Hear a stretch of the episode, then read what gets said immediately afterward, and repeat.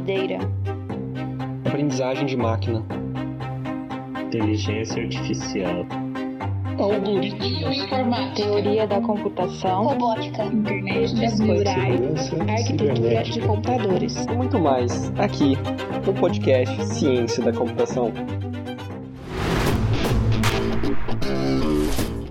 Olá, eu sou o Diogo Gonçalves. Olá, eu sou o Wanderson Rosário. E está começando o primeiro episódio do podcast Ciência da Computação. No episódio de hoje vamos discutir um pouquinho sobre as nossas motivações para criar esse podcast e sobre as nossas próprias carreiras e pesquisa. E não se esqueça de nos seguir nas redes sociais. Você nos encontra no Twitter, Facebook e Instagram, arroba ComputaçãoCast. Bora lá?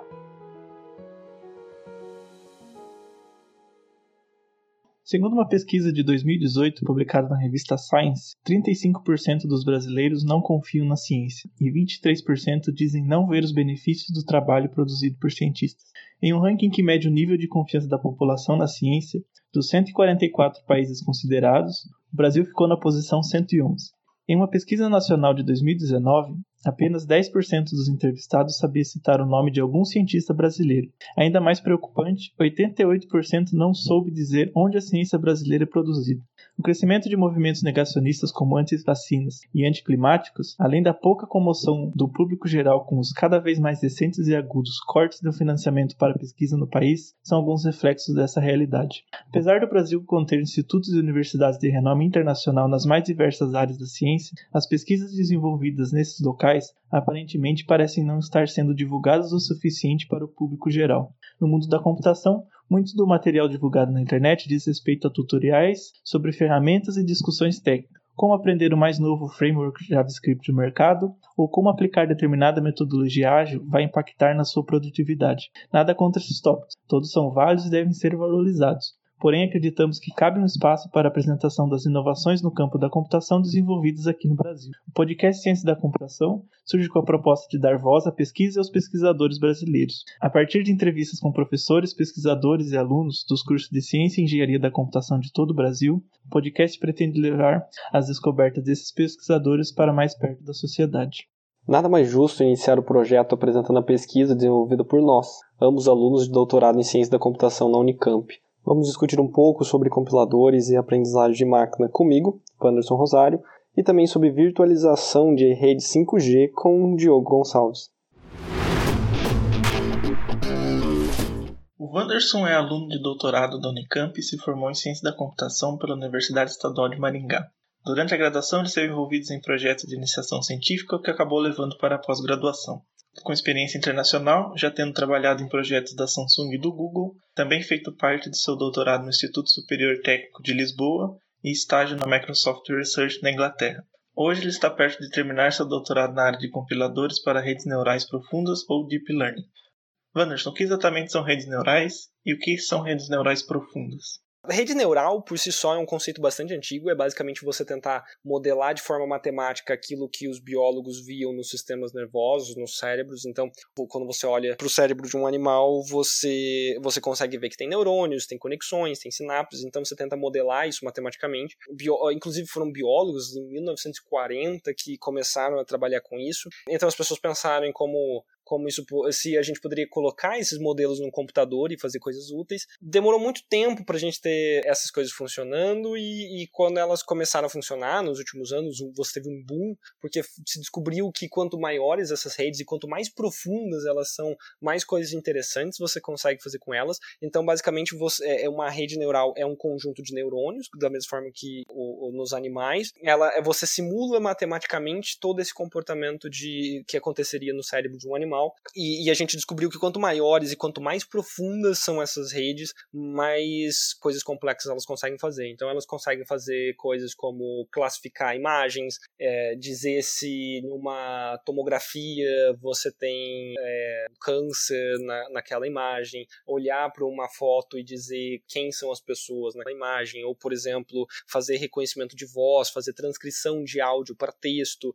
Tem enormes aplicações que foram surgindo nessa área, e isso então é basicamente o que a gente chama de redes neurais profundas. É essa área que trabalha com essa noção de redes neurais, que vem da biologia, que vem que é um modelo matemático dessas neurais que a gente vê na biologia, e a gente aprendeu que se a gente fizer elas de forma grande, profunda, elas conseguem fazer coisas interessantes. É, isso é o que a gente chama de redes neurais profundas, e o que eu trabalho então é na, na em como compilar, em como traduzir um, um modelo de rede neural profunda para um código que um processador consegue executar. Então, o seu processador ele não, ele não sabe o que é uma rede neural profunda, então você tem que traduzir isso, esse modelo matemático de uma rede neural profunda, para um código que, o, que a sua placa de vídeo, que a sua GPU, que o seu processador consiga executar, e o compilador é quem faz isso. E o que eu trabalho especificamente é como fazer essa tradução de forma que o código gerado seja o mais eficiente possível, rode da forma mais rápida possível. Bacana. E como você vê essa área evoluindo no futuro, nos próximos, sei lá, 10 ou 20 anos? A compilação de redes neurais profundas, é, ela tem duas coisas que, que vão definir os próximos 10 anos. A primeira é que a maior parte das empresas hoje estão investindo muito em gerar processadores, aceleradores especializados em aprendizagem de máquina e em redes neurais profundas. Então, a, a tendência é que nos próximos 10, 20 anos, é da mesma forma que você tem uma placa de vídeo os celulares, os computadores vão vir com uma placa de rede de, de rede neural profunda, uma placa que vai acelerar a função e treinamento de redes neurais profundas. E isso já está surgindo. A Google tem um acelerador desse, uma, você tem a GraphCore, você tem diversas empresas é, correndo atrás de desenvolver os seus aceleradores de, de aprendizagem de máquina profunda. E isso tem um impacto muito grande na área de compiladores, porque o compilador gera código para alguma coisa, para algum dispositivo, para algum processador, para algum acelerador.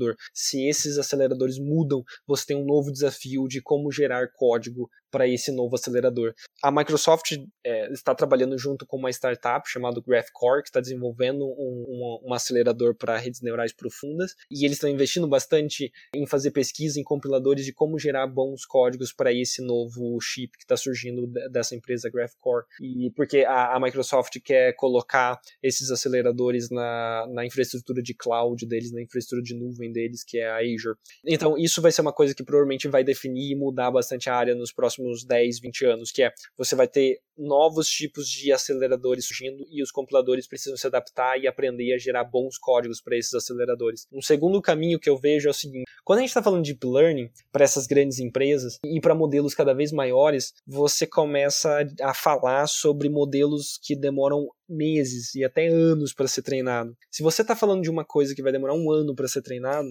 você otimizar o seu código por uma semana talvez valha a pena, porque ou se você gastar uma semana otimizando o seu código, você pode acabar ganhando um mês em ganho de desempenho do seu código. Então, o que vai acontecer é que os compiladores para deep learning, eles vão ser muito, eles vão ter opções muito mais agressivas de tentar encontrar soluções ótimas para a geração do código. Então vão ser compiladores que vão poder demorar dias, semanas ou até meses gerando um código para gerar um código mais eficiente possível, para que você gaste, para que você consiga economizar 5 ou 10% do tempo de execução total, que numa rede que demora um ano para ser treinada, tá, você está falando de meses, certo? Então, é, são esses dois grandes caminhos que eu vejo para os próximos anos, que é você tendo compiladores muito mais agressivos para deep learning, que demoram muito mais para compilar, porque você tem a oportunidade agora de gastar muito tempo compilando, porque suas aplicações demoram muito. E do outro lado, você tem novos hardwares surgindo, novos aceleradores de deep learning, e os compiladores precisam aprender a gerar código bom e eficiente para esses novos aceleradores. Então, são esses dois grandes desafios na área de compilação de deep learning para os próximos anos.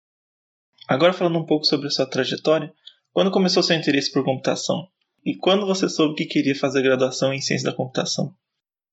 É, curiosamente começou quando eu estava no ensino médio, porque eu era, eu era, muito viciado em jogar um jogo chamado Lineage 2, que é um MMORPG. E eu jogava, eu e meus colegas jogávamos quase o dia inteiro. E é, despertou interesse em mim de fazer, de criar o meu próprio MMORPG. Então eu fui no Google e coloquei como criar o meu próprio jogo, como criar meu próprio MMORPG. E em algum site, eu não lembro exatamente o qual, mas alguma coisa tipo Yahoo Resposta, apareceu alguém comentando uma resposta para a mesma pergunta, dizendo você precisa aprender a programar em C++, em Java ou, ou OpenGL, você precisa aprender essas tecnologias, essas linguagens de programações.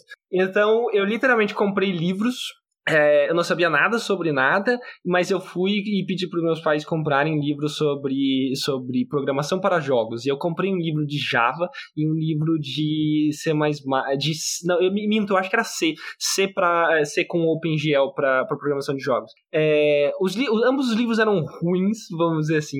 É, foi bastante difícil aprender, mas é, eu comecei a aprender e a entender um pouco sobre programação, primeiro em C, e eu lembro muito bem que eu tinha uma dificuldade enorme para entender conceitos, por exemplo, do que é uma variável, mas depois de um, de um certo tempo é, é, eu fui pegando e aprendendo sozinho, de forma autodidata, é, é, é, é, a programar. Depois eu aprendi a programar em Java e foi muito mais fácil, porque Java, o gerenciamento de memória é, feito pela própria linguagem, então era você precisava se preocupar com menos coisas e isso facilitava bastante a vida de quem está aprendendo. E, e então então eu comecei a, a bolar e cri, tentar criar jogos com, com essas linguagens, nunca consegui. E descobri que criar um jogo é uma coisa extremamente complexa e, e, e um pouco até chata, porque você. Quando, é quando, óbvio que quando você pensa em criar um jogo, você está pensando em, em, em, ter uma diversão e fazer o seu jogo super divertido. Mas quando você descobre que é um projeto que vai levar uma vida ou vários anos e precisa de equipes enormes e, e um estresse enorme, você percebe que não não era exatamente isso que você queria, mas ao mesmo tempo eu acabei me apaixonando por, por programação, por, por essas coisas, e isso tudo antes de, de entrar na, na graduação. Então ali no ensino médio já ficou, começou a ficar muito claro para mim que eu, que eu queria ir para para ir fazer um curso na área de computação ou ciência da computação e queria trabalhar com isso. Quando você entrou na graduação de computação, uh, quais áreas você acabou gostando mais? Foi mais fácil identificar com, com alguma delas? Eu, eu, eu, acabei gostando é, de muitas coisas, é, é, várias áreas, e hum, talvez o mais fácil seria, na época, eu pensar das áreas que eu não gostava, que era um número mais reduzido, mas o que acabou, o que acabou acontecendo foi que é, tinha um professor de, no, no na, na, Universidade Estadual de Maringá, na UEM, onde eu fiz a graduação, é, o Anderson, e ele dava matérias de arquitetura de computadores, é, é, compiladores, que é basicamente é, é, o processo de, de desenvolver um processador e como você faz o projeto de um processador e, e como você faz esse, é, é, esse tipo de coisa. E e, quando eu, e a disciplina dele era logo no, no, no, segundo semestre do segundo ano, então ali no começo do curso. E quando eu comecei a fazer a disciplina dele, eu me dei muito bem. Apesar dele ser um professor que, as, que, que os alunos é, é, temiam, porque era uma matéria difícil e ele pegava pesado e tudo mais, eu me dei muito bem. E, e, e eu já fazia parte de um projeto na, na, na na, na minha graduação chamado é, é, Programa de Ensino Tutoriado, PET, que, é, que dava uma bolsa para você participar de um grupo de alunos que estudam junto e tem um professor tutorando. E então é, é, isso, isso foi o PET foi uma experiência super legal porque eu tive contato com conferências, em organizar eventos, a, a, a conhecer alunos de vários outros anos que também faziam parte do PET, ficavam juntos. É, e, e o PET também foi forçava com que é, é tinha uma regra para você fazer parte do PET que você tinha que fazer iniciação científica. Então, é, logo que terminou meu primeiro ano, eu já comecei a fazer iniciação científica com um projeto é, com um professor de educação física e um professor de engenharia mecânica, onde a gente pegava o Kinect, o Microsoft Kinect, para é, encontrar os pontos. O, o, Kinect basicamente já faz isso automaticamente, ele encontra o esqueleto, vamos dizer assim, da pessoa que está na frente dele, e a gente calculava então onde era o centro de massa do, do das, várias, das várias partes do, do corpo humano para fazer um processo de biomecânica da, da marcha de uma pessoa. Então a pessoa ficava numa esteira marchando e a gente fazia análise de forma automática da marcha usando o Kinect. Esse foi é, o, minha primeira iniciação científica que eu fiz porque esse projeto PET me incentivou a fazer isso. E daí, quando eu entrei no curso de, de arquitetura e eu comecei a me dar bem, eu tinha acabado esse projeto, eu precisava de um projeto novo, e, e, e como eu fui muito bem no, no, no, no meu na, na, disciplina, esse professor veio até mim e me convidou para fazer uma iniciação científica com ele. Então eu acabei, eu acabei me tornando próximo e acabei é, trabalhando o resto da graduação inteira com esse professor. E, e, e, foi, e como eu estava mais perto ali dessa área de arquitetura de computadores, de compiladores e geração de código, otimização, eu acabei tendendo mais para essa área e gostando mais dessa área. Então, a iniciação científica que você começou com seu professor foi nessa área? É, curiosamente, a gente não trabalhava com arquitetura ou compiladores nesse projeto específico. Era um projeto muito bacana de monitoramento de dados é, como temperatura e ambiente de colmeias de abelha. Colmeias de abelha? Isso, colmeias de abelha. E para quem acha que a pesquisa só está dentro de uma sala, né, para mexer com o computador, tá aí a prova do, do, dos mais, mais inusitados cenários que você pode se encontrar. Né? E qual era a ideia? A gente pegava um Raspberry Pi, então um computadorzinho pequenininho, cabe na, na, na, na, mão. A gente foi até a fazenda experimental da Universidade Estadual de Maringá. A gente colocou, acho que, se não me engano, eram 12. A gente colocou 12 Raspberry, eh, Raspberry Pis em diferentes colmeias, né? E com sensores monitorando a temperatura e umidade. E era muito bacana, porque você tinha que ir para o campo, você tinha que ir para outra, era em outra cidade, então a gente tinha que ir para outra cidade com esse professor. E daí você tinha que colocar aquelas roupas de quem cultiva é, é, abelhas e a, as abelhas eram uma, uma espécies de abelhas que vieram da África e cruzaram com abelhas europeias e elas são é, um pouco mais é, agressivas, então eram abelhas que faziam aquelas coisas de filme, de criar enxame no ar e vir correndo atrás de você, sabe? Aquele, aquele bolo de abelha vindo atrás de você. E a gente levava um monte de ferroada e era, é, é, você tinha que soldar coisas, a gente ficava soldando coisas ali no meio daquele monte de abelha, enquanto é, o técnico da fazenda ficava jogando jogando fumaça quente para é, deixar as abelhas onzas, e daí você ficava respirando aquele ar quente, aquele fumaceira, um monte de abelha picando sua mão e você tendo que soldar. Foi um projeto muito divertido no sentido que eu aprendi um monte de coisa e era bem prático, era bem, era bem diferente da minha vivência e, da, e, e do que era a, a, parte teórica que eu estava tendo na graduação. Então era, era uma forma de, de fazer coisas bastante diferentes é, enquanto estava no curso. E, e, você tinha cenas hilárias, como por exemplo, o, o esse meu orientador, é, eu não sei exatamente porquê, é provavelmente por causa do perfume ou desodorante, as abelhas cismavam com ele muito com ele. Então a gente ia e o meu orientador ficava de longe, e a gente que ia lá soldar. Mas as abelhas iam atrás dele e quando a gente olhava, o meu orientador estava correndo. Então você tá no meio de uma floresta, que o apiário era meio que dentro de uma floresta, de uma pequena floresta, meu, você vê no horizonte o seu orientador igual em filmes, correndo e aquele enxame de abelha indo atrás dele e o seu orientador gritando e correndo, sabe? Então era era, era super divertido, era, era, era super diferente e isso fazia com que você se motivasse bastante a, a iniciação científica traz essa oportunidade de você mexer com projetos diferentes e tudo mais. Então, respondendo a sua pergunta de forma direta, não, a minha iniciação científica era, era em um tema bem diferente, mas, mas esse contato mais próximo com esse professor que era da área foi fazendo com que eu me interessasse cada vez mais e gostasse cada vez mais dessa área em específico.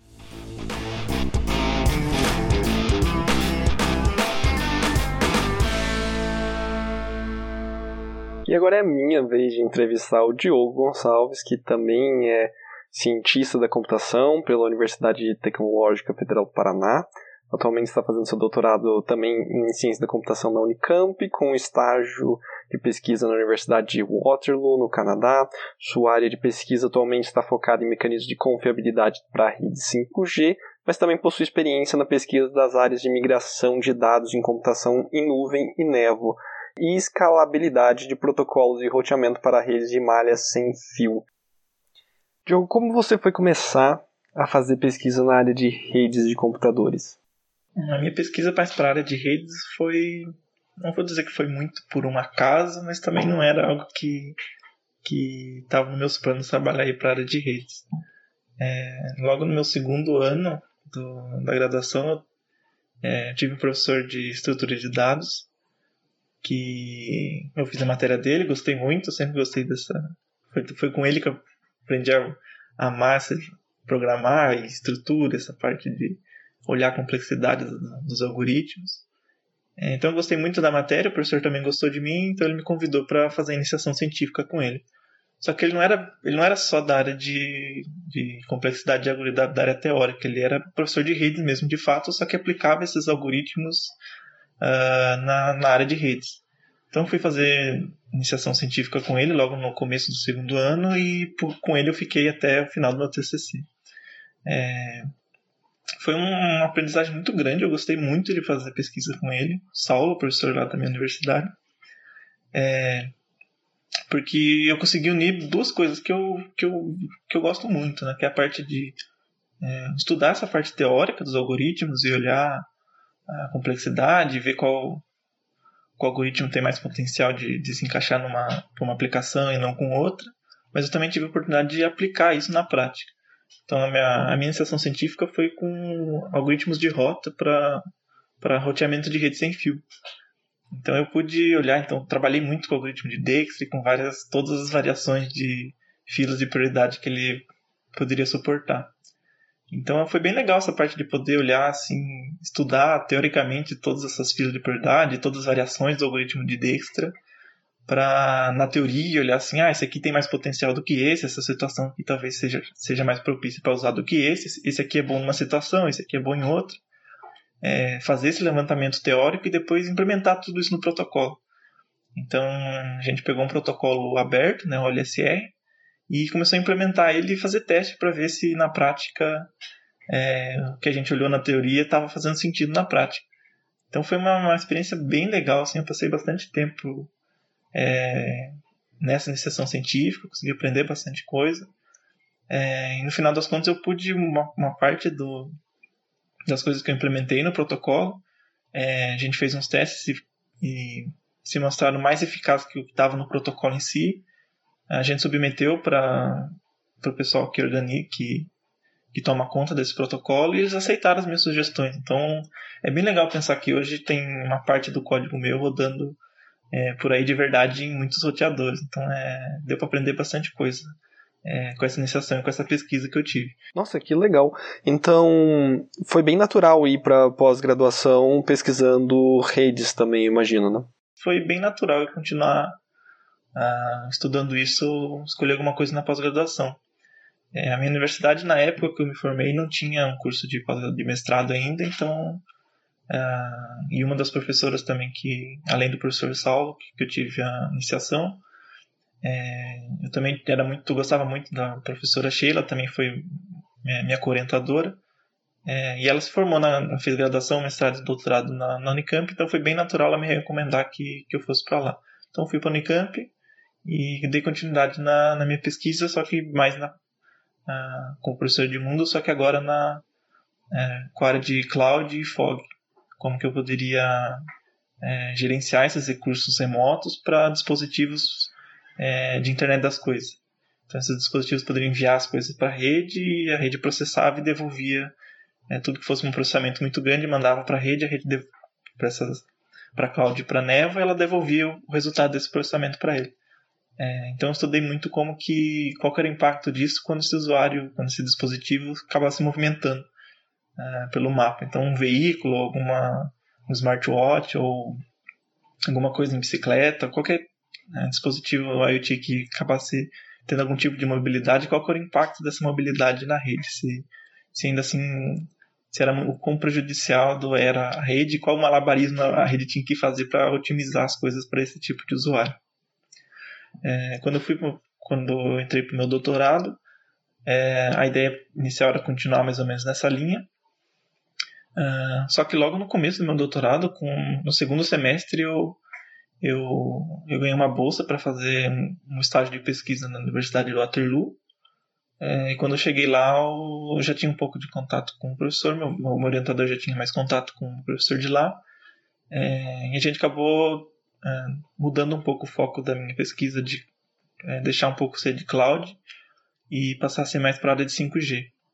É, então, da área de 5G, a gente começou a olhar quais tópicos a gente poderia explorar, e um deles foi essa virtualização de rede, que já não é tanto um conceito muito novo, mas é, é algumas, algumas áreas, essa área de pesquisa de virtualização de rede estava avançando muito rápido, então seria um, um era um tópico bem quente para a gente poder explorar e ter resultados mais, uh, mais significativos e mais relevantes mais rápido. Então a gente acabou mudando. Uh, a virtualização de rede é uma coisa que, que já não é tão, tão velha, não é, tão, não é muito nova, uh, mas, é, mas ainda tem muita, muita área para ser explorada ainda. É, a virtualização, basicamente, é, tentando fazer uma analogia com, com o que a gente tem, é, antigamente muito é, o computador era muito restrito ao, ao hardware e ao software que ele tinha. E depois de um tempo foi, foi vendo que daria para se implementar mais de uma uh, de, uh, implementar mais de um sistema, digamos assim, num, usando o mesmo hardware que se tivesse uma camada de abstração por cima. Então hoje você consegue no mesmo seu próprio computador, você consegue instalar quantos sistemas operacionais você quer é, em cima do mesma máquina. Então você, você, você, quando você vai formatar, você pode colocar ah, eu quero um, metade do meu computador vai estar dedicado para para colocar um Windows, outra metade vai ter para o Linux. Ou se eu quiser colocar mais um mais algum item com, com Linux, eu posso colocar quantas máquinas eu quiser. É, só que eu vou repartir meu, meu HD, por exemplo, eu vou repartir em pedaços iguais ou pedaços como eu vou querer, ou da maneira que eu vou querer fazer uh, ah, para cada sistema operacional. É, bom, esse conceito também foi, foi levado para o que a gente conhece de nuvem, né? Então, antes, quando eu queria uma coisa mais remota, eu, eu, eu tinha literalmente um computador e aquele computador era, era aquele hardware que eu tinha era integral, era, era dado integralmente para uma pessoa que fosse usar esse, esses recursos. Uh, quando chegou essa virtualização de para nuvem, que deu origem à nuvem, né, que a gente conhece, é, o que, que o pessoal fez? Ah, vamos pegar um hardware bem potente, um, bem, a grosso modo, um computador, né, bem potente para a gente fazer, e vamos repartir ele em vários pedaços de acordo com o que o cliente for querer, e eu entregar esse pedaço configurado para ele, é, de acordo com ele, de, de acordo com o que ele pediu, mas eu vou conseguir rodar mais de uma instância ao mesmo tempo nele. Então, o que antes eu tinha um computador e ele só atendia um usuário por vez, é, para hospedar um site, para fazer algum processamento. É, agora eu consigo repartir ele em vários pedaços, digamos assim, e dar um pedacinho dele para em paralelo para cada usuário, desde que respeite no total que o, o, os recursos daquela máquina podem entregar. Ah, então o pessoal dava 10% do processamento para um usuário, 10% para outro, 20% para outro, a mesma coisa com a memória RAM, a mesma coisa com o armazenamento, a mesma coisa com o link que eu tinha para para fazer. Então, para quem acessava de fora, era um computador completo, mas com aquele uh, a parte que ele recebia era uma fração dele, mas era uma fração completa de cada um dos componentes que aquele computador tinha. É, então, RAM, processamento, memória, uh, memória de armazenamento, rede. Só que na verdade era um hardware mais potente que era dividido em vários pedaços virtuais dele para fazer. Então não demorou muito para o pessoal de redes perceber que esse conceito também podia ser aplicado na, na parte de, de de não da parte da cloud, mas sim na, na, na como que eu gerenciaria, a rede uh, como um todo. Então o que acontecia antes, eu tinha ah, eu tinha um, um dispositivo, né, um hardware dedicado para ser uh, ah, para funcionar como se fosse um, um roteador. Então eu tinha um hardware que vai funcionar exclusivamente para isso. Ah, eu tinha um outro hardware que vai funcionar especificamente como firewall. Aí eu vou ter um outro hardware que vai ser uh, vai fazer outro controle de de DNS e de outras, todas as outras coisas que eu vou poder fazer, as outras operações, tudo que envolve a parte de rede, na parte de por trás dos panos, digamos assim, da rede. É, muitas vezes eu tinha um hardware específico para isso.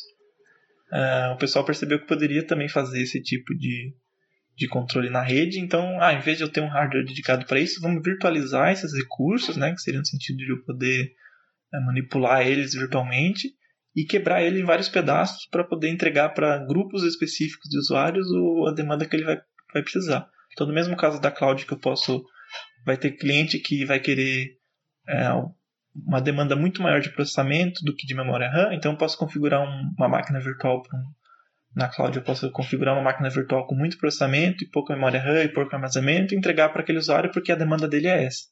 E eu vou ter outro grupo de usuários que que não ele, não, ele não precisa de tanto processamento, mas ele precisa de um, um armazenamento muito grande. Ele tem um, ele, ele não precisa processar muita coisa, mas ele armazena muito vídeo, por exemplo. Então eu vou entregar uma máquina virtual para ele com esse tipo de característica. E para a rede aconteceu a mesma coisa. Então, ah, eu quero configurar talvez uma rede Em vez de eu ter uma rede física uh, dedicada para todo mundo, eu vou ter essa rede genérica e eu vou entregar uma rede virtual para ele com as características que ele quer. Então, se eu quiser, um, se eu tiver um grupo de usuários que eu vou querer configurar a rede, ah, esse aqui ele precisa de uma latência muito baixa, mas a, o consumo dele de, de, de largura de banda talvez não seja muito grande, ou ele não precisa ter uh, muitos passos de segurança, por exemplo. Eu só quero ter um jogo online e eu quero que ele tenha a menor latência possível. Eu posso reconfigurar uma rede para ele, em vez de ele disputar essa rede genérica, eu vou ter uma rede específica para ele que vai entregar esse esse requisito que ele está precisando de latência, por exemplo. Ah, eu tenho uma rede que eu vou dedicar para para consumo de vídeo, por exemplo. Então não vai precisar de uma latência tão baixa, porque não tem essa necessidade, mas uma largura de banda precisa ser muito grande. Então, se eu, se eu perceber que tem um grupo de usuários ali que precisam desse tipo de configuração, eu vou montar uma rede dinamicamente, e essa é a parte, a parte mais interessante que eu consigo ver dessa, dessa proposta é que eu consigo alterar a rede sem precisar mexer no hardware dela. O hardware, o hardware vai ser sempre o mesmo, só que eu consigo manipular essa rede virtual de acordo com a necessidade que eu, que eu, que eu vejo dos usuários que estão acessando nela. Então, é, se, se na hora do almoço tem muita gente olhando Netflix, por exemplo, eu consigo aumentar essa, essa largura de banda que eu consigo nessa rede dinamicamente. É, então, foi em cima desse conceito que eu comecei a trabalhar.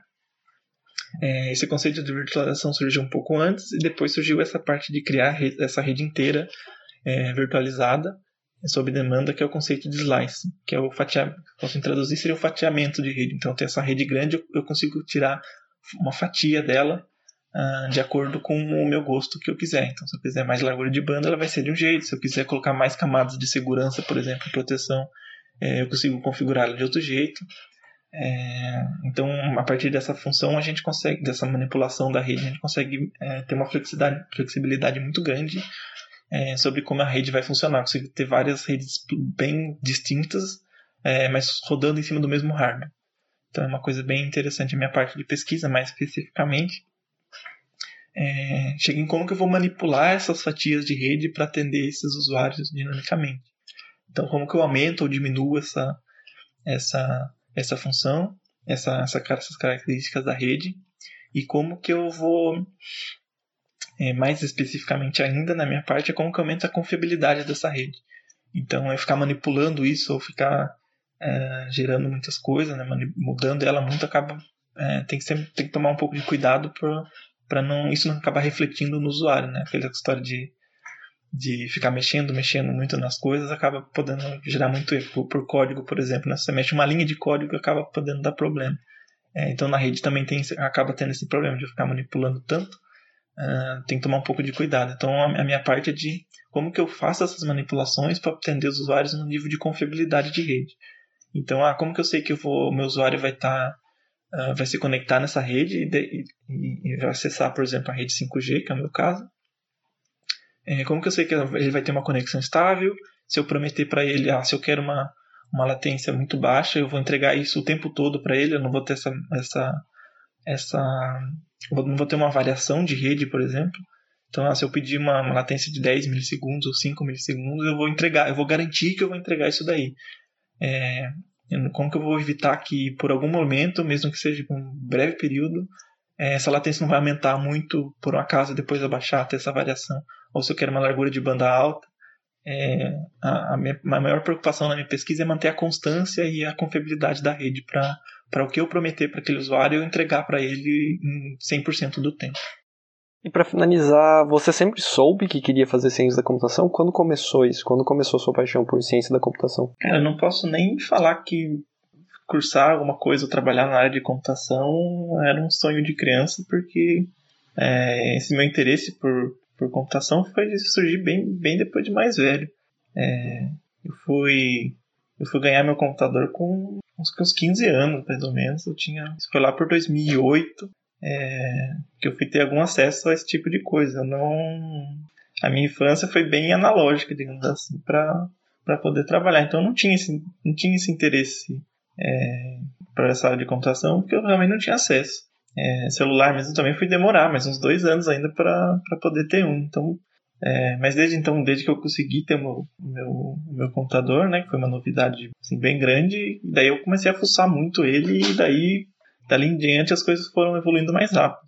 É, eu lembro até acho meio engraçado que muita gente comenta que é, que teve esse interesse por computação porque ficava mexendo nas coisas, tinha essa curiosidade por desmontar e depois montar as coisas. É, se, eu, se eu acabasse desmontando alguma coisa e se estragasse, eu ia ficar sem. Então, é, quando eu ganhei meu computador, foi mais fácil poder fuçar esse tipo de coisa porque não, era mais difícil eu ter que desmontar ele. E também mexer com software era muito mais era muito menos arriscado, digamos assim, né? No, no, na pior das situações, eu acabava formatando meu computador e voltava tudo do início. É, então demorou assim para eu ter esse tipo de interesse, né? mas depois que eu tive esse acesso as coisas caminharam mais rápido. Né? Depois eu consegui, depois de um tempo eu entrei num curso técnico. É, bom, já ganhei meu computador já no ensino médio, então dali dali para frente, quando eu terminei meu ensino, também já foi é, bem próximo para começar a minha faculdade de graduação, minha, minha, graduação em computação. Ah, então o interesse demorou um pouco, mas depois que, que apareceu isso foi, foi caminhou bem mais rápido. Depois entrei na graduação, já me apaixonei por, por essa área, eu gostava de tudo, tirando um pouco da matemática do começo, mas é, é, nas, nas, matérias de computação eu quase eu gosto de quase todas, então foi bem fácil me apaixonar pela área e depois é, querer não parar de, de estudar. Já me dei um mestrado, depois um doutorado, é, um atrás do outro. E assim, chegamos no final do nosso primeiro episódio. Muito obrigado por ter nos ouvido. E não se esqueça de nos seguir nas redes sociais. Estamos no Instagram, no Facebook e no Twitter, arroba ComputaçãoCast. Até o próximo episódio.